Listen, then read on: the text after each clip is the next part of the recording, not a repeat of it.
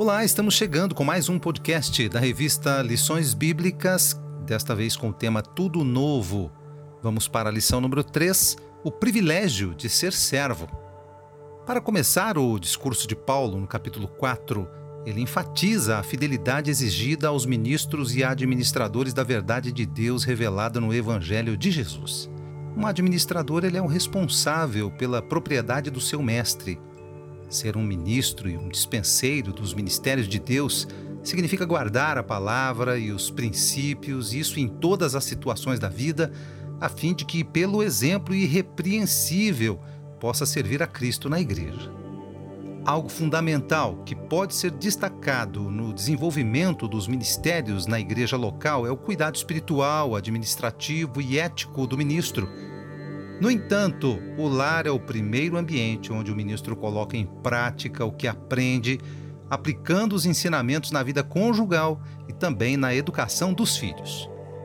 Ministros coerentes colocam o Senhor Jesus como medida padrão em todas as áreas da vida e seguem o exemplo de homem que agrada a Deus, conforme João 8:29 uma das últimas recomendações de Jesus aos seus discípulos, que assumiriam o ministério pastoral de sua igreja, foi: vigiai e orai, Mateus 26, 41. Nós temos que reconhecer que não são poucos os casos de ministérios que foram afetados negativamente em virtude da não observância dessa orientação do nosso Senhor Jesus. Ao serem preparados e nomeados, os ministros da igreja precisam cultivar e expressar na vida pessoal, familiar, na vida pública, um caráter cristão coerente, a fim de que, pelo exemplo, o evangelho alcance toda a sociedade. Filipenses 2, de 14 a 16. Servo excelente na excelência em servir. Ser ministro é ser um servo que deve estar disposto a servir com a sua própria vida exercendo com devoção os dons e os talentos que o Senhor entregou a ele. O ministro deve servir com o amor de Cristo, pois ele está sob a autoridade de Jesus. Isso quer dizer que o ministro deve servir à igreja, visto que o amor de Cristo é pela igreja. O ministro genuíno, ele não pode ter vontade própria. Veja Atos 20, 22 a 24. A vontade de Deus em Cristo Jesus é a sua vontade. Infelizmente, o conceito de ministro e de dispenseiro tem se perdido nos dias atuais. Vive-se um tempo em que a postura de alguns ministros está cada vez mais distante do verdadeiro significado de servir, retirando-os da posição de verdadeiros despenseiros das coisas do reino. Não há como cuidar das verdades reveladas no Evangelho tendo dentro de si o sentimento de que é merecedor de alguma glória ou reconhecimento humano por realizar esse serviço. Administrar os ministérios de Deus requer desprender-se de toda e qualquer vaidade, para só então viver na posição de servo do Deus Altíssimo. Ser dispenseiro dos mistérios de Jesus é uma honra que deve ser praticada acima de tudo e qualquer título ou recompensas que o homem pode oferecer. Somente assim é possível viver o verdadeiro amor ao Senhor, andando nos seus caminhos, obedecendo a todos os seus mandamentos, vivendo em união com Ele e servindo-o de todo o coração. Aprendendo a ser o último. Já perceberam que em muitas cartas de Paulo, nas suas saudações, ele se apresenta como um servo de Deus? Em 1 Coríntios 4,9, ele cita a expressão em último lugar referindo-se à impressão que tinha de que essa era a vontade de Deus para ele enquanto apóstolo. Mas realmente há uma relação muito forte entre ser servo e ser o último. No entanto, é válido esclarecer que ser o último está diretamente relacionado ao exercício da humildade. Porém, não é a humildade como o mundo entende, mas sim a humildade como Jesus ensinou, aquela que é movida pela compaixão que não permite um sentimento de superioridade ou pensamentos de que se é melhor do que o outro. Veja Filipenses 2, de 2 a 4. A humildade é uma das mais importantes características do cristão e deve estar acima de qualquer posição que ele ocupe na sociedade ou no meio eclesiástico. É interessante meditar na leitura dos versos de 10 a 13, quando o apóstolo Paulo narra situações vividas por ele, na qual às vezes é difícil até imaginar se os ministros de Deus na atualidade enfrentariam fome, nudez, espancamento, desprezo. Quão grande era a certeza da recompensa vindoura por parte do Eterno, que Paulo declara na carta aos Filipenses que ele era capaz de enfrentar todas as coisas por causa da força que tinha em Deus.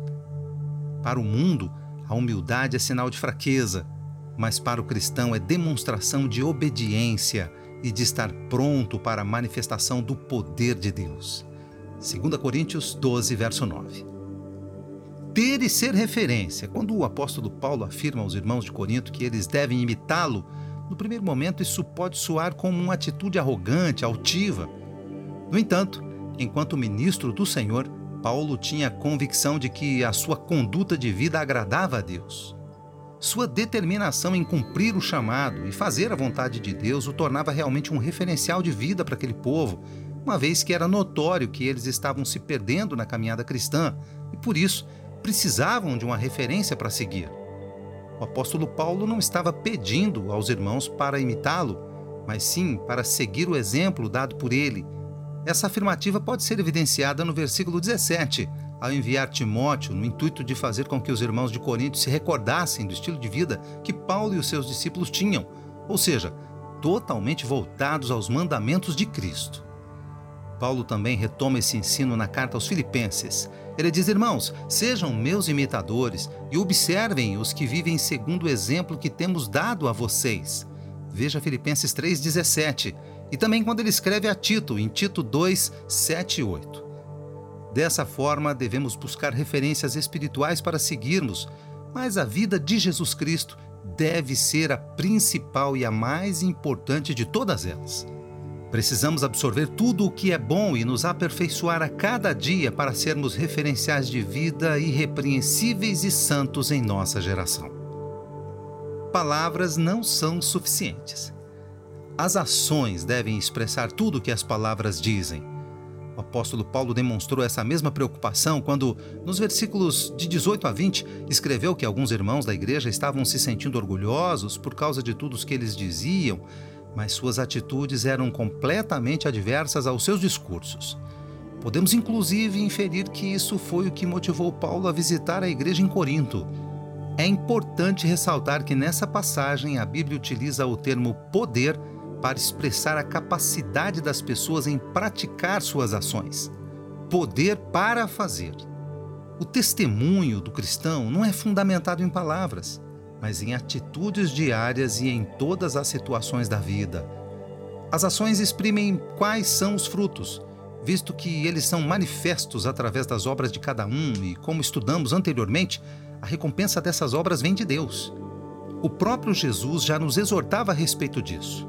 Em Mateus 5,37, ele disse: Que a palavra de vocês seja sim, sim, não, não.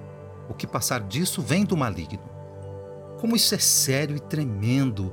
Jesus estava ensinando ao povo sobre não fazer juramentos de maneira alguma, nem por ninguém, justamente por conhecer o coração do homem e saber o quanto é difícil as pessoas manterem as suas palavras. Que possamos sempre cumprir as palavras que empenharmos, a fim de guardarmos o nosso testemunho e a nossa fidelidade para com todos. Conclusão: a essência em servir, como vimos, tem ligação íntima com o fato de sermos administradores dos ministérios de Deus revelados em Jesus. O administrador das riquezas do seu Senhor precisa compreender que tudo está disponível para ele, mas nada é para a glória dele. Diante disso, nos é revelada a importância de sermos humildes diante de tanta responsabilidade que nos foi dada por Deus.